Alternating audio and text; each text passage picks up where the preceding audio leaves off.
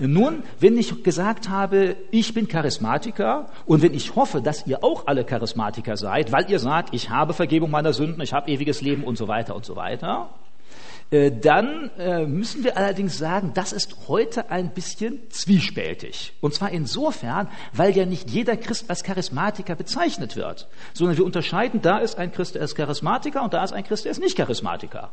Wobei das biblisch gesehen eigentlich unsinnig ist. Woran liegt das?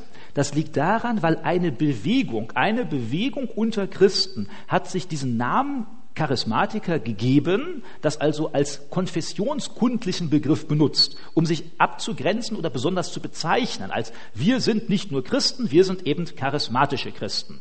Also da sind dann bestimmte Lehrbetonungen, die da eine Rolle spielen und auf die will ich jetzt gleich noch eingehen und die hängen mit einer geschichtlichen Entwicklung zusammen. Viele Dinge, die bei Charismatikern, jetzt nicht biblisch Charismatiker, sondern konfessionskundlich Charismatiker drin sind, die sind eigentlich schon immer wieder in der Kirchengeschichte aufgetaucht. Also wenn wir beispielsweise das Zungenreden sehen, wird als ein Kennzeichen der Charismatiker betrachtet, dann gab es das immer wieder in der Kirchengeschichte. Natürlich in der frühen Kirchengeschichte lesen wir das, in der Apostelgeschichte. Das gab es aber auch immer wieder durch die ganze Kirchengeschichte hindurch. Prophetie gab es durch die ganze Kirchengeschichte hindurch, dass da Menschen berufen worden sind oder sich als berufen empfanden und dann eben weitergegeben haben von dem, was sie meinten, was Gott ihnen gesagt hat. Und ähm, dieses, was wir auch die, was in der charismatischen Bewegung sehr stark ist, ist zum Beispiel eine Gefühlsbetonung. So würde ich das mal nennen. Das heißt, es ist eine sehr starke Erlebnisfrömmigkeit. Also das heißt, ich schaue nicht so sehr nach intellektuellen Auseinandersetzungen, sondern so empfinde und fühle ich etwas. Und dann wird interpretiert, dass in dem Empfinden und Fühlen besonders Gott redet. Und äh, das gab es auch in der ganzen äh, Kirchengeschichte immer wieder. Allerdings diese Bewegung, die wir heute als charismatisch beschreiben, die wird, äh, die ist entstanden in drei großen Wellen. Und eine erste Welle war am Anfang des äh, 20. Jahrhunderts gewesen. Man spricht so von 1904, 5, 6. Um diese Zeit hin breitete sich das aus. Das ist das, was wir meistens kennen als Pfingstbewegung. Pfingstbewegung hat ja gesagt, es wird am Ende der Zeiten, also das war eine Endzeitbewegung. Die Pfingstler der damaligen Zeit gingen davon aus, jetzt kommt Jesus bald wieder und kurz vor dem Ende, bevor Jesus wiederkommt, wird er nochmal seinen Heiligen Geist so ausschütten wie zu Pfingsten. Und dann wird, werden da eben auch all die Phänomene auftauchen, wie sie zu Pfingsten aufgetaucht sind. Da entstanden dann, das fing an in einer, in der Bethel Bible School in äh, Topeka in Kansas, hinterher in der Azusa Street Mission in Los Angeles und von dort aus breitete sich das in den USA aus und von den USA aus dann auch nach Europa und auch nach Deutschland. In Deutschland gab es dann insbesondere in Kassel so eine Erweckungsbewegung mit einigen Prophetinnen aus Norwegen und äh, das war dann etwas ausgeufert und äh, ist auch fehlgelaufen. Selbst nach Auffassung der späteren Pfingstler ist das fehlgelaufen, sodass manche sich auch distanziert haben davon. Das führte aber besonders in Deutschland zu einer Aufspaltung der Christenheit zwischen pro-charismatisch oder pro-pfingstlerisch und gegen äh, pfingstlerisch. Es führte zu der sogenannten Berliner Erklärung im Jahr 1909, wo sich ein Teil der Christen in Deutschland ganz deutlich gegen diese Pfingstbewegung ausgesprochen hat, aufgrund von Problemen, die real da waren, die auch von Seiten der Pfingstbewegung benannt worden sind und man auch dafür um Entschuldigung bat und das hat er versucht wieder zu korrigieren. Da entstanden dann die klassischen Pfingstgemeinden. Das heißt, in Deutschland gibt es den Bund freier Pfingstgemeinden, da gehören die meisten dazu. Der erste war allerdings der Mülheimer Verband, so nennt sich das heute, Gemeinschaftsverband Mülheim-Ruhr. Das ist die älteste Gemeinschaft, äh, der älteste Pfingstverband in Deutschland. Wer auch da die Details noch nachlesen will, die Größe, die Geschichte, der kann in meinem Büchlein nachlesen. Da stehen dann die einzelnen Details noch mit drin. Heute ist dann der Bund freier Pfingstgemeinden ist dann eben der größte zahlmäßig gesehen. In den USA sind es da, ist es dann die Church of God die Kirche Gottes oder die Assemblies of God, diese beiden. Das waren die beiden größten Pfingstgemeinden. Die betonten insbesondere ganz stark, hm, äh, es gibt zwei Stufen des Christseins. Die erste Stufe des Christseins ist die Bekehrung und die zweite Stufe ist die Geistestaufe. Und ein notwendiges Zeichen, dass man den Heiligen Geist hat, ist, dass man in Zungen reden kann. Also jeder Christ, der den Heiligen Geist hat, kann auch in Zungen reden. So war die Lehre der Pfingstbewegung. Es gab dann sogar sogenannte Warteräume für Christen, die jetzt äh, um den Heiligen Geist beteten, noch nicht in Zungen reden konnten. Die konnten in einen Warteraum gehen, um so lange zu warten oder auch dann sich Hilfe zukommen zu lassen von anderen, bis sie in Zungen reden konnten. Das war typisch für die Pfingstbewegung der ersten Zeit. Also das heißt, diese zwei Stufen, Christsein, Geistestaufe und Zungenreden, das war eine ganz wichtige Sache bei, den ersten, äh, bei der ersten Welle der charismatischen Bewegung. Die zweite Welle der charismatischen Bewegung ist dann in den 60er Jahren ebenfalls von Kalifornien ausgegangen und die führte dazu, dass die, also die, die Pfingstbewegung war zwischenzeitlich schon etwas traditionalisiert. Und jetzt gab es einige Pfingstler, die hatten den Eindruck, da fehlt ja das Leben, da fehlt das Lebendige, da fehlt die Begeisterung. Und jetzt gab es einen neuen Aufbruch in den Pfingstgemeinden, die dann auch überging in alle etablierten Kirchen. Das heißt, in den 60er Jahren fing das an auf pfingstkirchlichem Hintergrund und hat sich dann ausgebreitet in der lutherischen Kirche, in der katholischen Kirche, in der reformierten Kirche, in der anglikanischen Kirche und auch in vielen anderen Kirchen. Hier kamen einige Dinge neu dazu. Und zwar betont man an dieser Stelle nicht mehr nur das Zungenreden, man hatte auch alle zwei Stufenlehre, also es gäbe die Geistestaufe als Stufe weiterer Erfüllung. Jetzt kam dazu, dass man auch Heilung und Prophetie als ganz besonders wichtig ansah. Einer der wichtigsten Prediger der damaligen Zeit, John Brenham, Brenham zum Beispiel, reiste überall herum als Heilungsprediger. Also hier gab es dann auch Leute, die ihre Aufgabe insbesondere darin gesehen haben, nur über Heilung zu sprechen oder nur über Prophetie zu sprechen. Und deren Hauptdienst das gewesen war. In Deutschland entstanden zu diesem Zeitpunkt zum Beispiel die Elim-Gemeinden die sich dann später den Pfingstgemeinden angeschlossen haben, aber die von, die ganz besonders diese Gabe der Heilung betonten. Also hier jetzt nicht mehr nur Zungenrede, sondern besonders Zeichen der Wirkung des Heiligen Geistes in Zungenrede sind Prophetie und ist Heilung. Äh, auch diese Bewegung kam zu einer gewissen Traditionalisierung und so gab es dann einen weiteren neuen Aufbruch, etwa 20 Jahre später in den 80er Jahren. Da spricht man von der dritten Welle der charismatischen Bewegung und diese dritte Welle der charismatischen Bewegung, die hatte dann insbesondere sich ausgebreitet in den klassischen Freikirchen, die waren bis dahin noch nicht so stark da charismatisch ähm, äh, beeinflusst und auch es wurden jetzt unabhängige charismatische Gemeinden und Gemeindebewegungen gegründet. Bekannt sind da zum Beispiel die Vineyard Stadtgemeinden. Ähm, und äh, bekannt sind auch Personen wie John Wimber, der stark sich dafür einsetzte mit der Idee des Power Evangelism zum Beispiel. Wir müssen evangelisieren mit Zeichen und Wundern. Jetzt ging es nicht mehr nur darum, dass man sagt Zungenrede, Prophetie und äh, Heilung, sondern jetzt auch noch andere außerordentliche Geistesentwicklungen, Geistesbestätigungen, die sich im Leben des Menschen zeigen sollten. In dieser Bewegung der dritten Welle, das heißt auch der unabhängigen Gemeinden, zu denen gehört zum Beispiel die Rema-Bewegung, zu denen gehören auch die verschiedenen christlichen Zentren, christliches Zentrum so und so und christliches Zentrum so und so. Das sind häufig diese aus der dritten äh, Welle des, der charismatischen Bewegung. Die betont dann auch noch ganz stark, dass sich andere Phänomene, kann sich die Erfüllung des Heiligen Geistes zeigen. Da sind manche Sachen, die extrem sind, die auch nicht alle Charismatiker teilen, äh, wo dann beispielsweise in dem Toronto-Segen dann äh, Menschen, weil sie den Heiligen Geist gehabt haben, Tierlaute ausgestoßen haben. Oder sich dann eben in Ohnmacht fielen und dann einfach in Ohnmacht waren, slain with the Spirit hieß das, also erschlagen vom Heiligen Geist. Und dass man eben dann auf der Erde lag, nichts mehr sich rühren konnte, nichts mehr wahrnehmen konnte, wurde gesehen als Zeichen der besonderen Geist Geisteserfüllung. Und dann gibt es in der Zwischenzeit immer neue Phänomene, an denen diese Geisteserfüllung sichtbar wird. Eine Sache, die auch vielen Charismatikern etwas schleierhaft vorkam, war dann, als der Todd Bentley bei der Erweckung, die es in Lakeland da vor anderthalb Jahren gegeben haben soll, äh, wo er dann beispielsweise gesagt hat, er hätte einen Engel, der ihm erschienen sei und der ihm Offenbarungen weitergegeben hat. Das war zu der Zeit gerade in, in bestimmten Teilen der charismatischen Bewegung. Gott teilt sich darum mit, dass wir Engelerscheinungen haben.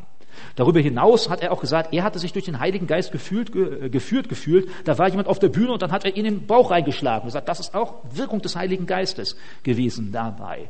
Oder was es in der Zwischenzeit auch gibt, ist, dass man äh, Wirkung des Heiligen Geistes hat, indem äh, man meinetwegen so Totenvision, also dass man tot ist und wieder zurückkommt. Das ist ja im Moment gerade sehr im, also sehr verbreitet, dass viele Leute berichten von dem, was sie erlebt haben, wo sie im Jenseits waren.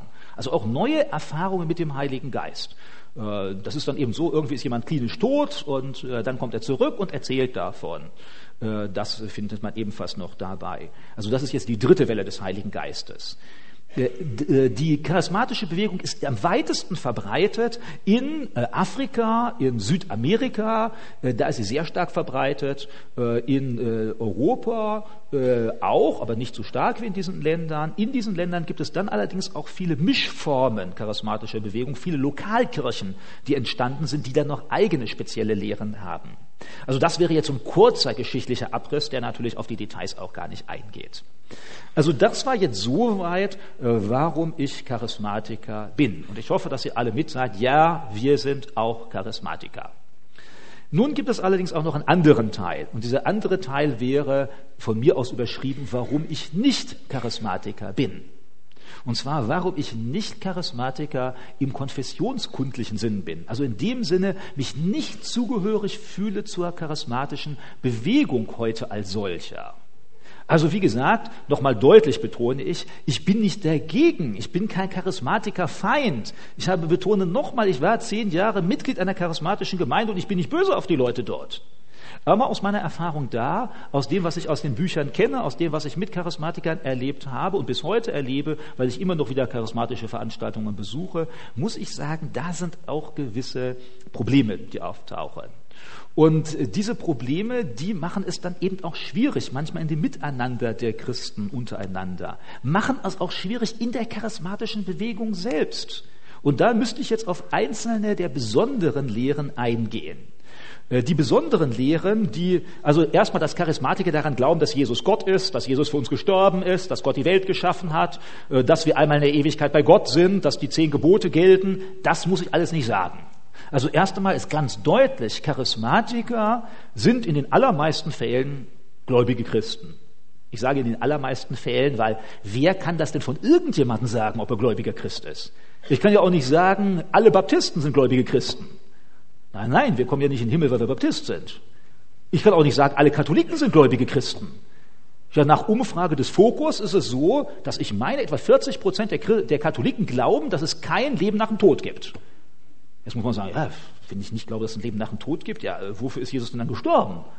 Dann müssen wir sagen, ja, ist doch ein Problem. Nicht? Und deshalb will ich einfach sagen, äh, nicht alle Charismatiker sind gläubige Christen, nicht alle Baptisten, nicht alle Katholiken, nicht alle Lutheraner, äh, sondern das liegt ja an meiner Beziehung zu Gott und nicht nach meiner Zugehörigkeit zu einer bestimmten Kirche.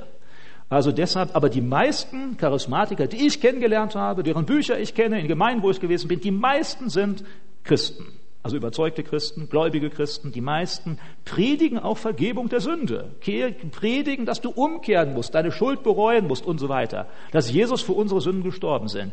Diese Sachen werde ich jetzt nicht jedes Mal wieder erwähnen, sondern ich werde mein Augenmerk richten auf den Dingen, die charismatische Christen besonders unterscheidet von nicht charismatischen Christen. Weil das sind ja die Punkte, wo es dann Reibereien gibt, da wo es auch mal Konflikt gibt. Bei vielen anderen Punkten, da würden wir ihnen übereinstimmen. Wenn es darum geht, willst du die Leute in Lichtenau dazu begeistern, dass sie in der Bibel lesen?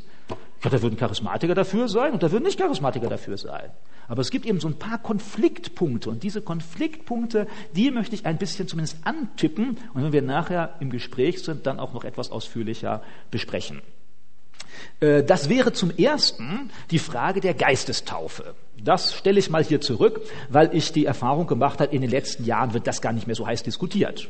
Falls euch die Geistestaufe, also die Lehre, dass es eine zweite Stufe des geistlichen Lebens gäbe, manche sprechen auch noch von der dritten Stufe, die es dann gibt, auf die zweite Stufe, nämlich neben der Bekehrung auch noch die Geistestaufe. Falls euch das interessiert, stellt nachher bei unserer Diskussionsrunde die Frage, dann sage ich dazu auch noch ein paar Punkte. Dann gibt es auch noch typische Merkmale eines charismatischen Gottesdienstes. Also darüber könnten wir uns auch noch unterhalten. Ich habe in meinem Buch so eine einige Sache dazu geschrieben, wo ich auch beschreibe, was eben charismatische Christen sagen, wie das im Gottesdienst laufen soll. Und ähm, da mache ich dann eine, eine, eine Checkliste dafür, beschreibe das. Ich lese euch mal ein paar Punkte vor. Erstens, der Heilige Geist wird spürbar ist vernehmbar, ist anschaulich, was ihr fast in jedem charismatischen Gottesdienst habt, dass die Leute, wenn sie rauskommen, ihr fragt sie, die haben gesagt, wir spüren, der Heilige Geist war da. Also die Nähe des Heiligen Geistes wird in besonderer Weise gespürt und gefühlt. Äh, denn es geht ja hier nicht um etwas neutral Nachweisbares, sondern um persönliches Erleben. Das ist stärker als in äh, meinetwegen reformierten Gottesdiensten. Da geht es ja stärker um das Wort Gottes, steht im Mittelpunkt. Zweitens, äh, statt einer überwiegend verstandesmäßigen Vermittlung des Glaubens geht es mehr darum, dass Besucher spontan und emotional angesprochen werden sollen. Das spielt eine viel größere Rolle. Also ihr könnt das gerne mal analysieren, hört euch eine charismatische Predigt an von einem charismatischen Prediger. Ihr werdet merken, das geht häufig unmittelbar zu Herzen. Man fühlt sich richtig mitgerissen dabei. Aber wenn ihr das jetzt mal nur lest, dann merkt ihr plötzlich, vieles von dem Reden geht verloren, von der Dynamik des Redens und plötzlich ist das gar nicht mehr so mitreißend. Wenn ihr mal mit dem Verstand versucht, das zu überlegen, merkt ihr, manche äh, Schlussfolgerungen sind gar nicht so, äh, so logisch dabei. Weil das Überwiegende liegt daran, du bist mitreißend. Deshalb auch typisch, als charismatischer Prediger wäret ihr jetzt, wäre ich nicht einfach hier so still, sondern ich würde hier die ganze Zeit herumtigern und ab und zu mal hochspringen und sagen, Halleluja, nicht? Und so, und dann wieder zurück und dann nochmal Halleluja, wenn ich das jetzt richtig mache. Und ihr müsstet natürlich auch mal Halleluja oder Hosianna oder Ja, Gott will es oder Preach it, brother, nicht? oder so dazwischen rufen. Ich hätte ja gar nichts dagegen. Also das würde mich dann vielleicht auch noch mobilisieren, ja noch zu größeren Leistungen oder so etwas. Also das gehört mit dazu. Das werdet ihr erleben. Die meisten charismatischen Gottesdienste bieten viel mehr, so können wir sagen, fürs Auge, viel mehr Show. Da ist viel mehr los. Auch die Prediger reden meistens viel lockerer. Da werden denn nicht so die, die Wortschatz der Bibel, sondern da werden so lockere Ausdrücke benutzt. Und das spricht emotional an, das reißt mit. Und das ist ja auch, was viele Leute begeistert, wenn sie im charismatischen Gottesdienst sind. Sie haben den Eindruck, ich werde im Herzen angesprochen, das bringt mir ja richtig etwas. Da spricht Gott zu mir. Und ich will gar nicht sagen, dass Gott da nicht spricht. Nur, was ich sagen will, wir müssen schon auch unterscheiden. Nur weil jemand dynamisch spricht, bestimmte äh, Rhetorik gebraucht, ist das nicht gleich Reden des Heiligen Geistes. Denn ihr könnt genauso gut sehen, da habt ihr einen be bekannten Motivationsredner, wie der, ich glaube, Höller, Höller, Höllner oder irgendwie so heißt der, der macht das ganz ähnlich. Das sind genau dieselben Mechanismen, die benutzt werden, um die Leute zu begeistern. Da habt ihr irgendeinen begabten Schamanen, der sagt euch begeistert, wie toll der Schamanismus ist. Der kann auch reden, dass du dich persönlich angesprochen fühlst. Das heißt, angesprochen fühlen kann sein, Wirkung des Heiligen Geistes, kann aber auch viel damit zu tun haben, welche Art der Rhetorik gebrauchst du? Wie sprichst du Leute an? Es gibt Prinzipien, die kann man lernen, wie du sprichst, dass Leute sich stärker berührt fühlen. Das ist ja auch generell nicht schlecht. Nur ist das nicht immer Reden des Heiligen Geistes. Aber das ist, spielt stark eine Rolle. Dann das Handeln Gottes im charismatischen Gottesdienst soll spektakulär nach innen und nach außen vorgeführt und gezeigt werden. Das ist ja ein besonderes Spezifikum. Man betont auch häufig und sagt auch, bei uns erlebst du das Handeln Gottes. Bei uns gibt es Prophetie, die spricht direkt in dein Leben hinein. Und das ist bei manchen nicht charismatischen Gottesdiensten, äh, hat man den Eindruck, das ist vielleicht nicht so direkt so. Ich habe nicht so direkt den Eindruck. Woran liegt es? Nun, weil viele charismatische Redner ja auch für sich in Anspruch nehmen, dass sie dir nicht nur weitergeben, was sie sich überlegt haben. In nicht charismatischen Gemeinden kommt der Prediger und sagt, ich gebe euch das jetzt weiter, was ich mir so erarbeitet habe. Zumindest so tritt er meistens auf. In einer charismatischen Gemeinde äh, tritt der Prediger auf und sagt, Gott hat mir gesagt. Und dann kommt, was ich, äh, was ich euch weitergebe. Äh, häufig ist das genau dasselbe. Nur bei den Zuhörern kommt das natürlich unterschiedlich an und ist ja auch mit einer unterschiedlichen Autorität. Denn wenn ich dir jetzt sage, ich habe das und das rausgefunden, dann kannst du immer noch sagen, also ich sehe das aber anders. Wenn ich jetzt aber auftrete und sage, Gott hat mir gesagt, wer bist du, dass du wagst, gegen das Reden Gottes irgendetwas einzuwenden? Ja, also das ist typisch in vielen charismatischen Gemeinden. Das heißt, Autorität Gottes wird für sich in Anspruch genommen dabei. Dann Gemeinschaft, die bildet den Rahmen und die Anwendung für die Gaben. Also das heißt, die, man ist in der Gemeinschaft, man praktiziert da die Gaben, beispielsweise auch das Zungenreden oder in Prophetie. Dann die, das Lob und die Anbetung bewirkt die Nähe Gottes. Man meint, die Nähe Gottes besonders zu erleben in Phasen der Anbetung. Deshalb die typischen Anbetungszeiten, Lobpreis, so wie wir das auch nennen, kommt ja aus der charismatischen Bewegung. Zwischenzeitlich ist das in fast allen Gemeinden präsent und ist ja gut so. Also da hier ist ein Punkt, wo viele Christen Ideen der charismatischen Bewegung übernommen haben. Lobpreis, das heißt, ein Teil des Gottesdienstes ist Ausrichtung auf Gott, Gott zu loben, zu preisen durch Lieder. Ich meine, gesungen hat man immer, aber in der Vergangenheit waren viele Lieder auch mehr Verkündigung des Evangeliums. Nimmst du meinetwegen Paul Gerhardt, da gibt's ja mehr so dogmatisch, nicht? Zack, zack, zack, das, oder du großer Gott, wenn ich die Welt betrachte und so. Dann geht es mehr darum zu sehen, wie Gott die Schöpfung gemacht hat. Die Anbetungslieder sind mehr ich und mein Gefühl, ich und meine Beziehung zu Gott spielt eine Rolle. Anbetungszeit.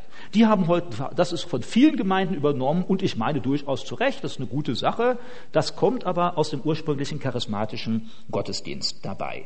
Was dabei verbunden wird, ist allerdings auch, jetzt meinst du, dass äh, durch die Anbetung und durch das, was du dabei fühlst, Gott zu erfahren. Das ist dabei eine wichtige Sache. Du kannst gern den Versuch machen, wenn du es mir nicht glaubst, geh in charismatischen Gottesdienst, ich habe es häufig gemacht. Ich frage die Leute ja, wie ist das denn jetzt? Und dann sagen sie, ja, ich habe Gott erfahren. Dann sage ich, ja, wie, wo? Ja, dann ist das eben in dieser Anbetungszeit. Das wird ganz bewusst äh, dort erlebt dafür. Und jetzt kann man ja sagen, äh, da erlebe ich Gott, wobei wir als Christen ja alle wissen, rein dogmatisch, äh, wo ist Gott? Überall. Wann ist Gott bei dir? Immer. Wann erlebt Paulus seine große Nähe zu Gott? In Philippi im Gefängnis. Äh, war da vorher erstmal die Anbetungsband? Äh, nee, da waren die Ratten, die darüber gelaufen sind. Äh, da war in, steht in dem Block eingesperrt, Füße und Beine zusammen, krummer Rücken, tut alles weh. Und Gott war da. Und Gott hat das Erdbeben geschenkt und so. Also das ist, wir, wir wissen dogmatisch, Gott ist immer da. Er ist auch da, wenn du morgen Sonntag, wenn du morgen am Montag irgendwo wieder bei der Arbeit bist oder in der Schule bist. Und du meinst, das ist, also deshalb, äh, wir müssen unterscheiden zwischen dem, wo, was ich emotional empfinde, das hängt mich von vielen Faktoren ab. Und von dem, was wir intellektuell wissen. Und nicht nur intellektuell, sondern wir wissen es, weil Gott die Zusage macht. Er sagt, ich bin bei euch alle Tage bis an der Weltende. Äh, und das ist, äh, das erleben die Jünger, das können wir heute auch erleben. Und da müssen wir natürlich unterscheiden. Von dem, was wir emotional erleben, das darf nicht Grundlage meines geistlichen Lebens werden. Wenn es dazukommt, ist es gut. Aber es ist nicht die Grundlage. Also deshalb, ich habe auch in einigen charismatischen Gottesdiensten, gerade die ich selbst in unserer Gemeinde miterlebt habe, wo mir dann Leute gesagt haben, ja, am Sonntag, da war mir Gott so nahe. Aber dann ist das in der Woche immer weniger geworden dann brauchte ich am nächsten Sonntag wieder einen Gottesdienst.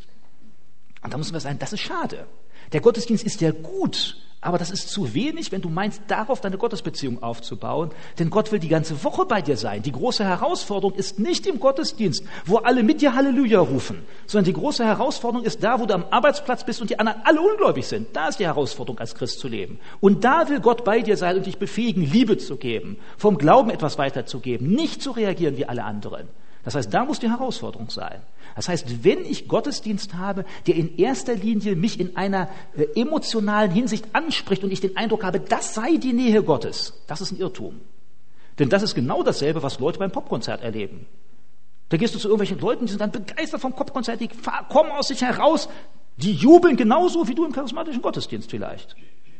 Und die fühlen sich angesprochen und motiviert, weil das hat mehr mit Psychologie zu tun, nicht so sehr mit wirklicher Nähe Gottes. Jetzt will ich gar nicht sagen, dass Gott da nicht anwesend ist. Natürlich ist Gott da anwesend.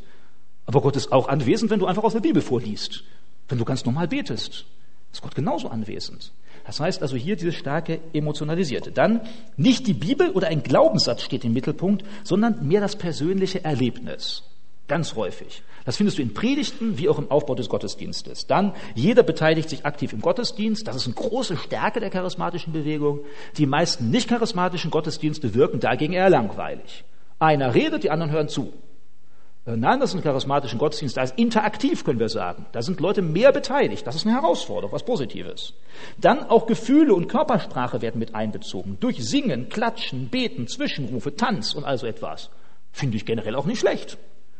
Also ich bin wahrscheinlich nicht der Typ, der dann herumtanzen würde, aber ich finde es generell nicht schlecht. Warum? Glaube hat doch durchaus auch etwas mit Persönlichkeit, mit Gefühl, mit Emotionen zu tun. Kann man aus meiner Sicht durchaus machen. Natürlich, wenn es jetzt so den Eindruck erweckt, der, der nicht rumtanzt, ist dann der Außenseiter, der Loser, dann ist das auch ein bisschen schlecht. Äh, oder wenn ich meine, dass der, der rumtanzt, ist der Geistlichere, oder der, der die Hände hebt, ne, und so, das ist der Geistliche, und der andere, der dann nur so steht, ist der Ungeistliche, also dann auch schlecht. Äh, das hat das mit Geistlichkeit auch nichts zu tun. Aber wenn Menschen sich wirklich angesprochen fühlen, meinetwegen durch eine Predigt, warum sollen sie nicht zwischendurch auch mal klatschen oder sagen, ja, super und toll und ich meine, wir sind das wahrscheinlich als so typische Mitteleuropäer auch nicht ganz gewöhnt.